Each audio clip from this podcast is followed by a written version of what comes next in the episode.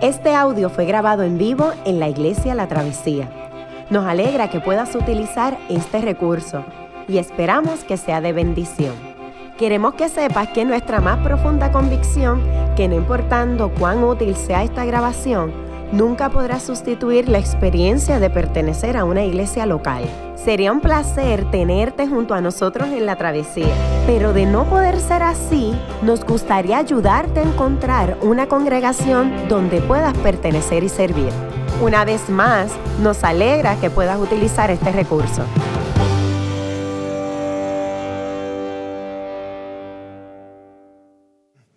Buenos días a todos. Mi nombre, está como bajito hoy. Mi nombre es Yamir Alejandro. Eh, siempre hago el chiste mongo para quitarme los nervios, decirle que Alejandro es mi apellido. Así que se lo seguiré diciendo en lo que se me van los nervios y puedo empezar a hablar un poquito más libremente. Ah, gracias a todos por, por de, verdad que es un privilegio eh, adorar con ustedes esta mañana. Todas las visitas que, que están aquí presentes, es un honor tenerlos a ustedes en medio nuestro. Gracias por, por escoger la travesía esta mañana. Suena como una línea aérea, pero escoger la travesía para adorar esta mañana al Señor. Ah, y les notifico que estamos en una...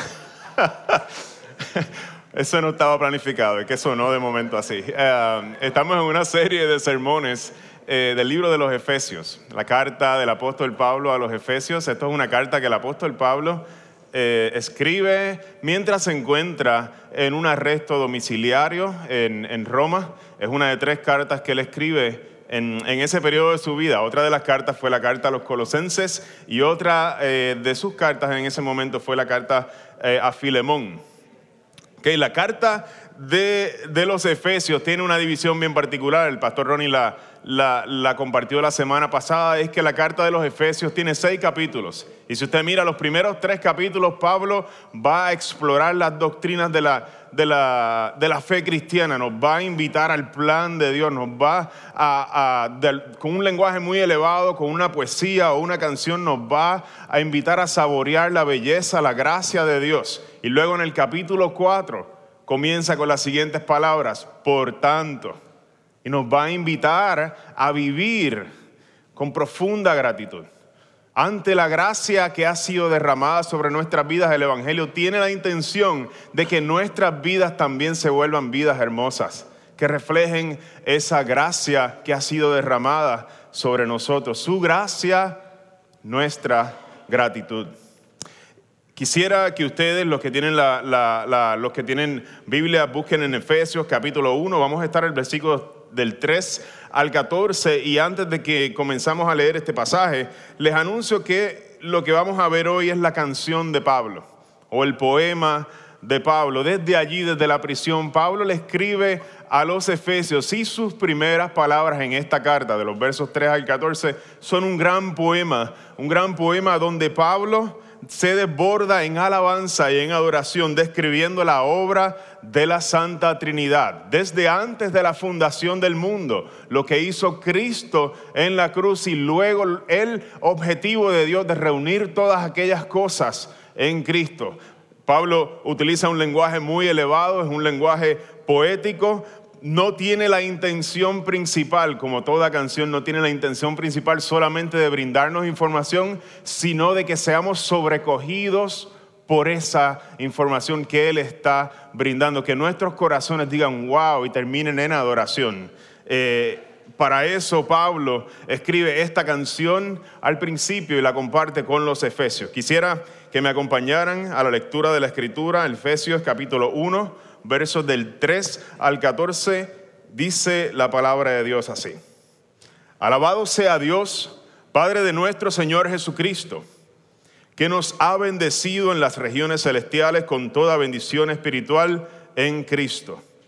Dios nos escogió en Él antes de la creación del mundo para que seamos santos y sin mancha delante de Él. En amor nos predestinó para ser adoptados como hijos suyos por medio de Jesucristo, según el buen propósito de su voluntad, para alabanza de su gloriosa gracia, que nos concedió en su amado.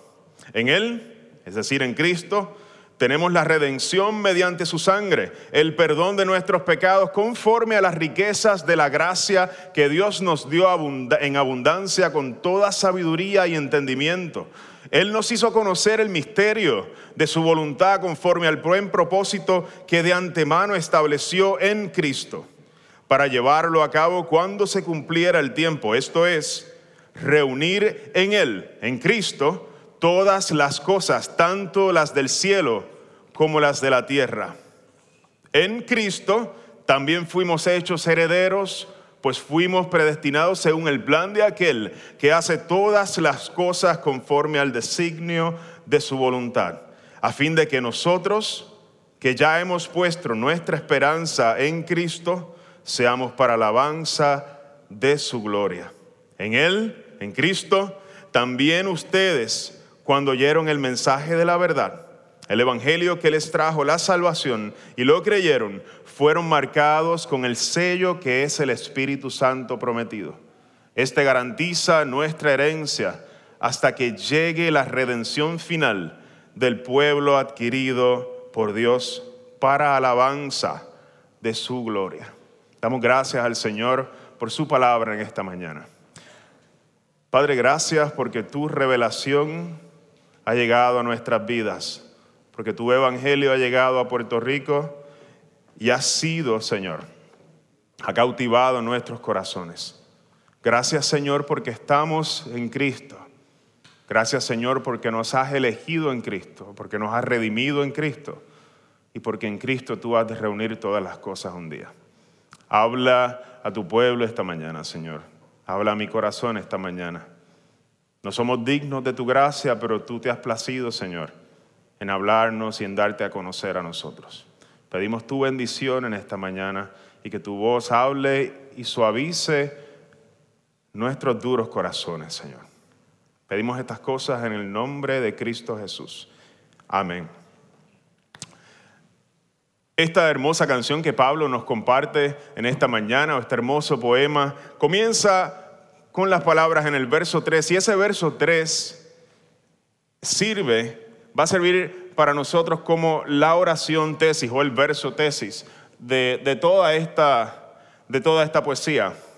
Ahí está. Y Pablo nos dice de la siguiente manera, alabado sea Dios, Padre de nuestro Señor Jesucristo, que nos ha bendecido en las regiones celestiales con toda bendición espiritual en Cristo toda bendición espiritual ha sido derramada sobre nosotros, nos dice Pablo, en Cristo. En el original hay varias palabras que ahí eh, tienen la misma raíz. En vez de comenzar con alabado sea Dios, la misma palabra se utiliza, la misma raíz. Eh, una buena, mejor traducción, tal vez en el español, diría bendecido sea Dios, porque nos ha bendecido en las regiones celestiales con toda bendición. El apóstol Pablo juega con esa misma palabra diciéndonos, sea Dios bendecido por nuestras vidas, por toda la bendición que Él ha derramado sobre nosotros, bendiciones celestiales, nos ha derramado esas bendiciones en Cristo.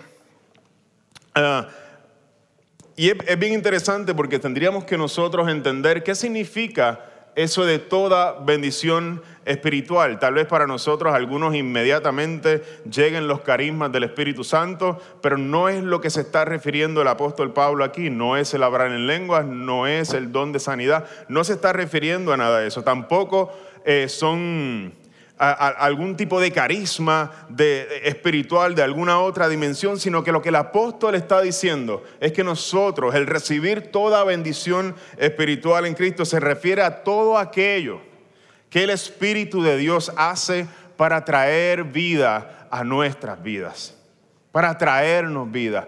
Toda esa bendición espiritual, el apóstol Pablo la va a desglosar en los próximos versos. No la abarca toda en este pasaje, pero nos va a comenzar a decir y nos va a comenzar a mostrar a través del libro de Efesios cuáles esas bendiciones espirituales eh, con las cuales nosotros hemos sido bendecidos.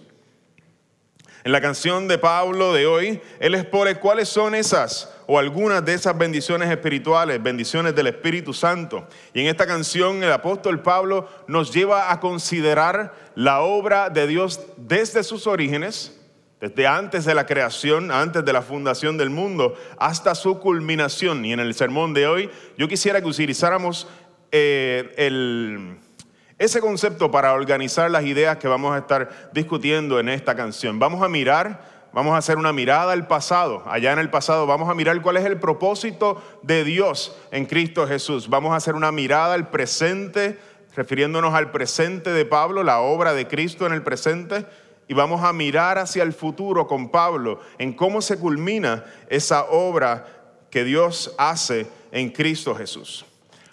Quisiera comenzar con una mirada al pasado. ¿Cuál es el propósito? ¿Cuál es el propósito de Dios elegirnos en Cristo?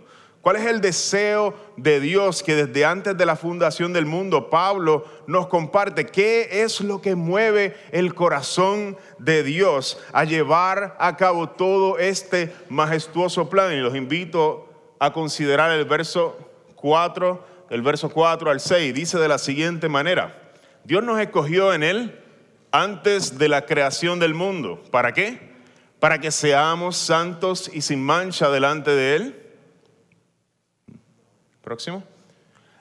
En amor nos predestinó para ser adoptados como hijos suyos por medio de Jesucristo, según el buen propósito de su voluntad, para alabanza de su gloria. Pablo de manera muy clara nos deja saber cuál es la intención de Dios o cuál fue la intención de Dios al escogernos a nosotros en Cristo Jesús. Y nos dice que la primera sea para que nosotros seamos santos y sin mancha delante de Él. La segunda nos dice claramente que es para ser adoptados como hijos suyos. Y la tercera es que todo esto Dios lo hizo para alabanza de su gloriosa gracia.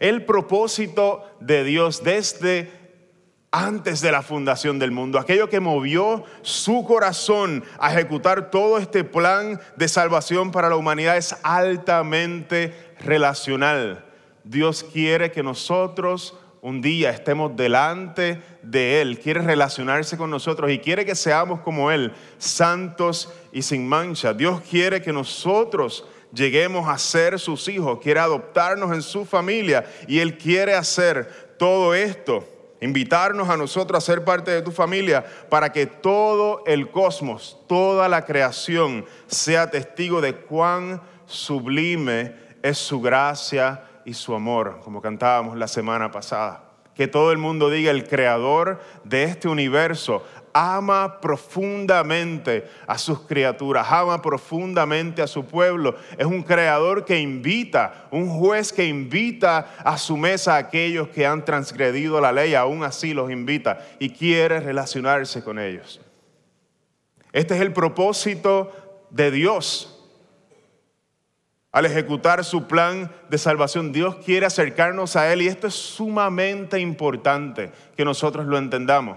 Porque nosotros cuando vamos a hablar del perdón de los pecados, cuando nosotros vamos a hablar eh, sobre términos como Dios eh, me justificó por medio de la fe, Dios me salvó, Dios me redimió, cuando vamos a utilizar todos esos términos, tenemos que tener bien claro que todo es, toda esa obra de Cristo es un medio por el cual Dios nos acerca, no son un fin en sí mismo. Mis pecados son perdonados, no es un fin en sí mismo. La razón por la que Dios perdona mis pecados es porque Dios anhela tenerme delante de Él sin mancha por la eternidad.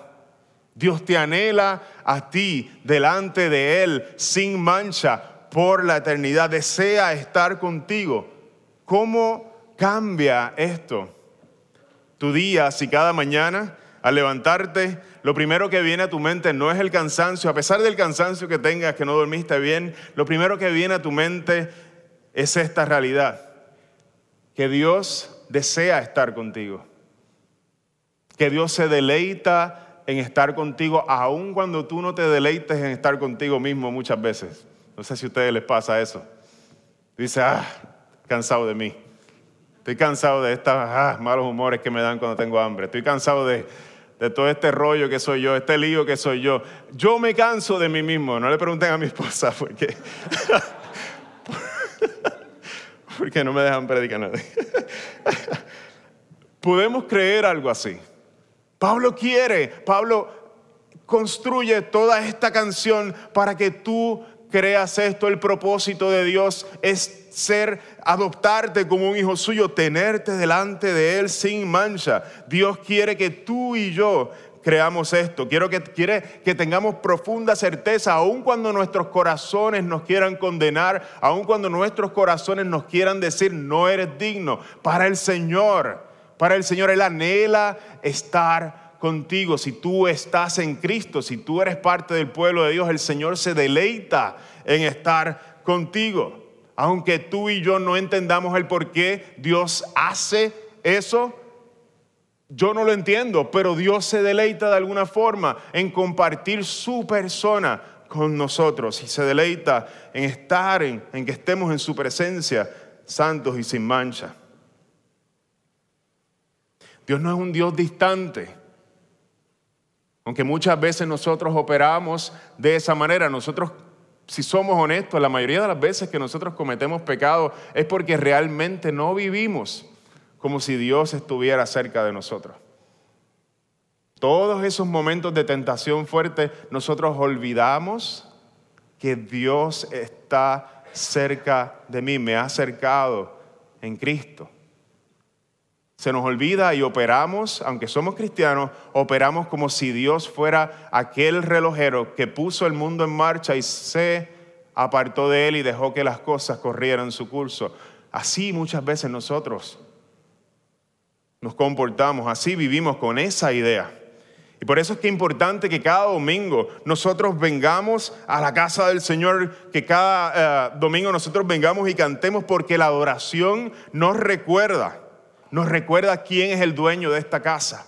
Cuando se nos olvida, cuando estamos operando con otras ideas, cuando se nos olvida de que Dios está presente en nuestra vida, nosotros la adoración nos recuerda que Dios sigue siendo el dueño de esta casa, el que sostiene todas las cosas, el que las rescata y el que es dueño y señor de nuestras propias vidas. Nos recuerda la adoración, la verdad acerca de Dios y la verdad acerca de nosotros mismos, que es que le necesitamos profundamente.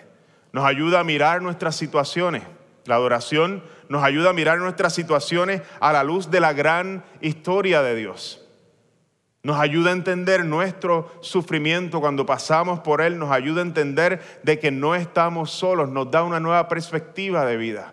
Es importante que nosotros creamos que Dios desea estar con su pueblo, desea estar con nosotros. Somos gente deseada por Él, aunque ninguno de nosotros lo merece. Aunque ninguno de nosotros lo merece, y eso también necesitamos tenerlo claro. En el segundo punto de este mensaje, quisiera eh, con el apóstol Pablo dar una mirada al presente. En el primer punto, miramos al pasado. ¿Qué motivó a Dios?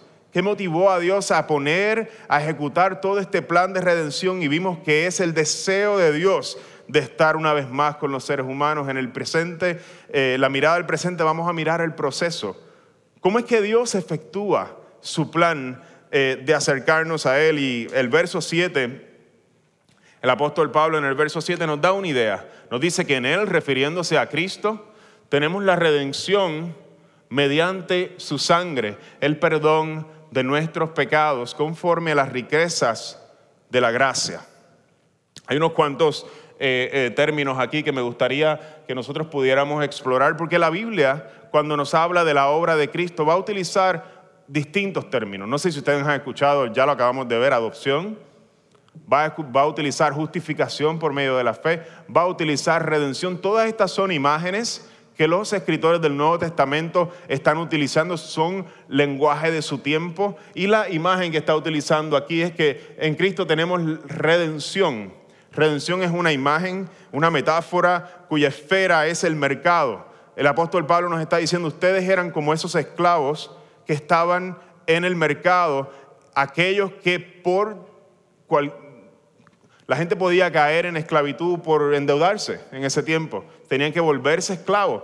No es muy diferente realmente, realmente hoy, cuando somos esclavos de, de nuestras deudas. En ese momento, pues la gente que se endeudaba más de la cuenta no podían pagar, eran vendidos como esclavos para poder pagar su deuda y permanecían en un estado de esclavitud hasta que pudieran pagar su deuda, que muchas veces era imposible. Y el apóstol Pablo está utilizando esta imagen del mercado de los esclavos, de las deudas, de la esclavitud, para hablarnos de la obra de Cristo y nos está diciendo, en Él ustedes fueron comprados. Nuestra deuda fue cubierta, nos dice el apóstol. ¿Cuál es nuestra deuda? El perdón de nuestros pecados lo hemos recibido. Nuestra deuda, nuestros pecados han sido pagados. ¿Con qué? Con la sangre de Cristo. Otra de, las eh, imágenes que el apóstol eh, utiliza y acaba de utilizar en, los, eh, el verso anterior es la adopción.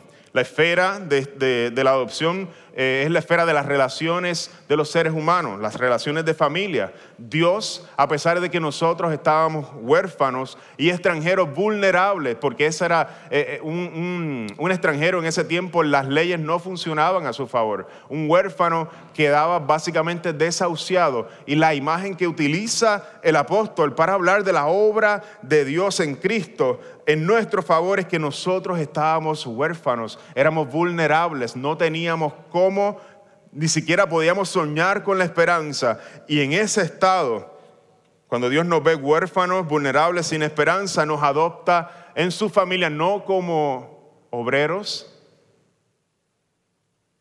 sino como hijos amados. El Padre corre a nosotros y nos abraza. No sé si recuerdan esa imagen del Evangelio el hijo pródigo.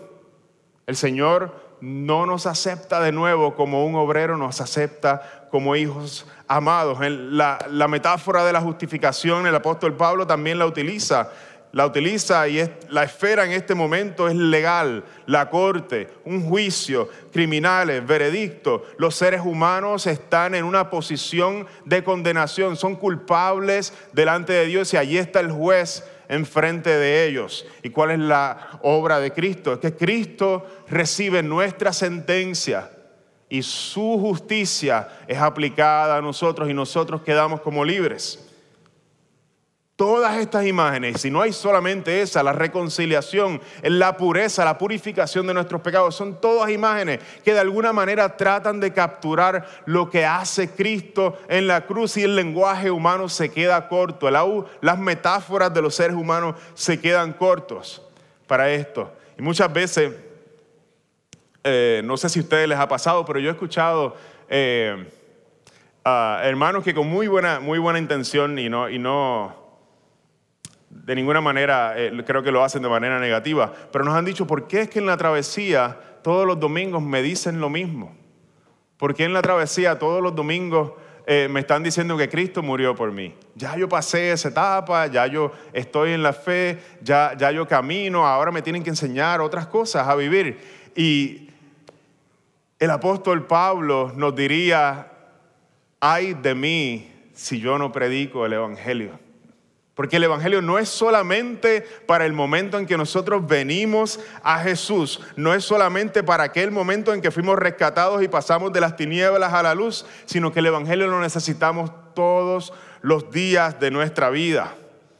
Lutero le enfatizaba a sus creyentes la necesidad de que nosotros nos prediquemos el Evangelio una y otra y otra vez. Y ese es el deseo que tenemos nosotros en la travesía, de que el Evangelio sea predicado cada domingo. ¿Sabes por qué? Porque cada domingo tú y yo entramos por esa puerta como gente que no cree el Evangelio. Porque cada domingo nosotros olvidamos, cuando nos acostamos en la noche, olvidamos lo que Dios ha hecho por nosotros. Y así, si tú quieres una iglesia más exótica, no somos nosotros. Vamos a predicar el Evangelio todos y cada uno de los domingos. Lo vamos a mirar de un lado, lo vamos a mirar del otro, lo vamos a mirar y vamos a predicar el Evangelio hasta que intoxique nuestra alma y nosotros respondamos de la manera en que Cristo nos ha amado y podamos responder a otros y ser transformados por ese Evangelio. Domingo tras domingo, si llevas siete años aquí, has escuchado lo mismo siete años. No has escuchado muchas cosas. Lo sacamos de donde sea, de Génesis, de Apocalipsis, en donde sea se saca. En donde sea, la Biblia huele al Evangelio. Es el plan de Dios desde antes de la fundación del mundo y a través de todas las escrituras. A través de todas las escrituras. Esta huele a la gracia de Dios y a Dios rescatando su pueblo y amándolo para que estén delante de Él. ¿Crees tú de todo corazón que Dios te ha redimido, que tú eras un esclavo en ese mercado y Dios fue y pagó tu deuda y tú eres libre? ¿Lo crees de todo corazón? Todavía yo a veces no lo creo. ¿Crees tú que Dios te ha adoptado en su familia no como un obrero más, sino como un hijo amado por el Padre? ¿Lo crees que tú eras huérfano y Dios te ha adoptado? ¿Cómo cambia eso tu vida? ¿Crees tú que toda tu culpa, aquellos pecados que aún ni tú te perdonas, Aquellos, aún aquellos, fueron depositados sobre Cristo en aquella cruz y Dios el juez te declaró justo a ti porque Él pagó el precio de tu maldad. ¿Lo crees de todo corazón? Yo necesito escucharlo cada domingo. Y tú necesitas escucharlo cada domingo. Quisiera mover, que pasáramos al tercer punto. Pablo hace una mirada al futuro. Y en esta mirada al futuro eh, nos habla de la certeza del cumplimiento del plan de Dios, ese plan que se va a cumplir, aquel que ya de antemano Él había planificado, y nos habla de cómo y qué recibimos nosotros eh, para seguir viviendo la vida en lo que ese plan se da. Eh, quisiera que, a ver si me ponen ahí el texto el verso 9. Aquí está. Nos dice el, apóstol Pablo, él nos, hizo, él nos hizo conocer el misterio de su voluntad conforme al buen propósito que de antemano estableció en Cristo, para llevarlo a cabo cuando se cumpliera el tiempo, esto es, reunir en Él, en Cristo, todas las cosas, tanto las del cielo como las de la tierra. Pablo vuelve a enfatizarnos en estos versos lo mismo que nos dijo al principio, que el propósito de Dios fue concebido de antemano, no es un plan B, no es, a Dios no se le salieron las cosas eh, de, de control y ahora está improvisando, es el propósito desde un principio y no ha cambiado, reunir en Cristo todas las cosas, es, decir, hacer una gran familia, cuando dice todas las cosas se está refiriendo no solamente al cosmos, y aquellas cosas materiales, sino se está refiriendo, está utilizando un lenguaje que incluye a judíos y a gentiles. Tú y yo, que no somos judíos, somos considerados, la escritura nos considera, eh, utiliza ese término para hablar, hablar acerca de nosotros. Una gran familia de judíos y gentiles y toda la creación y todos aquellos que creen en Cristo los va a reunir un día y va a tener perfecta comunión, como fue en el, en el Edén, va a tener una perfecta comunión armoniosa, Dios con su gente. Es el deseo de Él. Y nos dice Pablo que todavía no se cumple eso. Ya hubo un pago por los pecados, pero miramos hacia adelante, hacia el futuro, hacia el cumplimiento de los tiempos. Quisiera que, si me pueden poner el próximo texto. En Él también, continúa Pablo, cuando ustedes oyeron del mensaje de la verdad, el Evangelio que les trajo la salvación y lo creyeron, fueron marcados con el sello que es el Espíritu Santo prometido este garantiza nuestra herencia hasta que llegue la redención final. Se acabó ahí, ¿verdad? Sí. Hasta que llegue, este garantiza nuestra herencia hasta que llegue la redención final. Y la palabra que utiliza es un anticipo, se nos da el Espíritu, Dios nos da el Espíritu como garantía. Y la imagen que se utiliza aquí es como decir, eh, a mí me prometen una finca y me dicen, esta finca va a ser tuya pero todavía no te la voy a dar porque todavía no ha llegado el tiempo. Pero te voy a dar, llévate todas estas, estas vaquitas, llévate estas cabras, llévate parte de esa finca, te la vas a llevar contigo, vas a empezar a disfrutar los frutos de esa finca, agarra todo el café que puedas de allí, llévate para tu casa, de una vez le llevas a Toña, a la vecina. no, nada que ver. Eh, llega, llega allí, arranca la fruta, te está dando parte de lo que es aquello que vas a recibir en su plenitud en un principio, pero te está diciendo, te voy a dar esto adelantado. Y Pablo habla así con ese lenguaje del Espíritu Santo. Esa unión que nosotros vamos a recibir eh, perfecta con Dios, Pablo nos dice, desde ahora pueden empezar a experimentarla, no físicamente, pero el Espíritu les ha sido dado a ustedes como una garantía de que esa unión perfecta que ustedes esperan un día la van a recibir. El anticipo no es otra cosa que una parte, un adelanto de aquello que se va a recibir. El lenguaje que utiliza también es el lenguaje de sello. El lenguaje de sello trae la idea de que nosotros pertenecemos a aquel que está poniendo el sello sobre nosotros y no hay quien nos saque de su mano. Somos sellados por él. Y Él es quien garantiza que su plan se va a llevar a cabo. Dios pone su sello sobre nosotros, que es el Espíritu. Y lo más importante, o tal vez lo más que a mí me, me toca, es que Dios, por medio del Espíritu Santo, está en nosotros hoy y no tenemos que esperar al final de los tiempos para eso.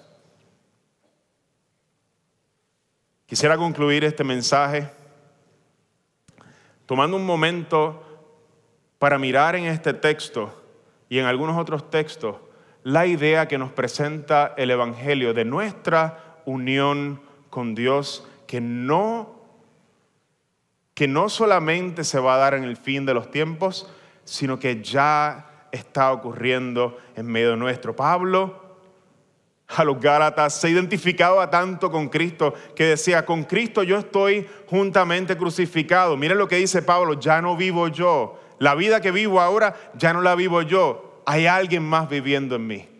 Cristo vive en mí. El Señor Jesús, hablando a sus discípulos, los mira y les dice, ustedes, yo soy la vid, ustedes son los pámpanos o las ramas separados de mí. Nada ustedes pueden hacer. Es lenguaje de unión. Estamos unidos al Señor Jesucristo por medio de su Espíritu. Pablo el apóstol nos dice al principio de esta carta que Cristo Jesús, por la voluntad de Dios, le llama a los, cristianos, a los santos y fieles en Cristo Jesús. ¿Qué es eso? ¿Por qué una y otra vez en nuestro texto el texto nos dice, y en Cristo fueron elegidos, en Cristo, por medio de Cristo fueron redimidos? Todo el propósito de Dios es reunir en Cristo todas las cosas. ¿Por qué esa cantidad de veces Pablo nos dice que estamos en Cristo y que todo el plan de Dios se da en Cristo? Nos quiere comunicar una verdad y es que nosotros estamos hoy, por medio del Espíritu Santo, unidos a Cristo y recibimos todos los beneficios de lo que Cristo ganó por nosotros en favor nuestro en la cruz. La, la gracia de Dios se derrama sobre nosotros en el amado, en Cristo Jesús. Dios nos redime por medio de la sangre de Cristo. Su plan es reunir todas las cosas en Cristo. Nos da el Espíritu Santo para que habite en nosotros. El Espíritu de Cristo habita en nosotros. ¿Cómo se ve una vida de alguien que entiende que todo lo que hace, no hay manera, todo lo que hacemos, cada decisión que tomamos, cada movimiento que hacemos en nuestra vida, lo hacemos en Cristo? ¿Cómo se vería si nosotros estuviéramos conscientes de que la salvación no es solamente el perdón de los pecados, es que Dios nos ha unido y estamos en Cristo, nos ha unido al Salvador y vivimos íntimamente relacionados con el Salvador por medio de su Espíritu. Yo soy la vid, ustedes son los pámpanos, separados de mí, nada pueden hacer, le dijo Jesús a sus discípulos. Y quisiera terminar este sermón con uno de los versos que mi esposa me comparte, eh, eh, es muy especial para, para ella. Cada vez que ella viene a la mesa, ella recuerda precisamente estas palabras que dijo Jesús. El que come mi carne y bebe mi sangre, permanece en mí y yo en él. Nuestro servicio aquí en la travesía está diseñado para que nosotros recordemos lo que Dios hizo por nosotros. Confesamos nuestros pecados, hablamos del perdón que recibimos por medio de Cristo y en la mesa recordamos que cuando nosotros comemos el pan y bebemos la copa, es Cristo. Recordamos que Cristo permanece en nosotros. Recordamos una verdad muy profunda, una verdad espiritual muy hermosa. Y cada vez que venimos a la mesa, el Señor nos recuerda, yo permanezco en ti y tú permaneces en mí. Esta copa simboliza su sangre y nos recuerda esta verdad para fortalecernos en nuestro caminar. Quisiera cerrar este sermón con una oración para que el Señor nos ayude a creer estas verdades, a creer el Evangelio, que estamos en Cristo, estamos en el Hijo amado. Señor Jesús, gracias por el perdón de los pecados. Gracias porque sin ser dignos, tú descendiste, te hiciste un hombre, tomaste la cruz sobre tus hombros y marchaste, Señor, al Gólgota. Señor, gracias porque no estamos solos. No estamos solos, sino que estamos en Cristo. Tú permaneces en nosotros, Señor, y nosotros permanecemos en ti. Es una unión más hermosa de lo que jamás nosotros vamos a poder lograr con cualquier ser humano, Señor. Es una unión mística, una unión hermosa, estar en Cristo, estar con su pueblo. Ayúdanos a vivir, Señor, no solamente recordando de que nuestros pecados han sido perdonados, sino de que tú estás íntimamente ligado con nosotros y que sin ti nada podemos hacer. Pedimos que tú formes nuestras vidas, Señor Jesús, para parecernos a ti cada día. En el nombre de Cristo oramos estas palabras. Amén. Qué bueno que pudiste escuchar esta grabación. ¿Qué tal si la compartes con otros? Recuerda que hay muchos más recursos en nuestra página latravesía.org, donde también puedes realizar un donativo. Dios te bendiga.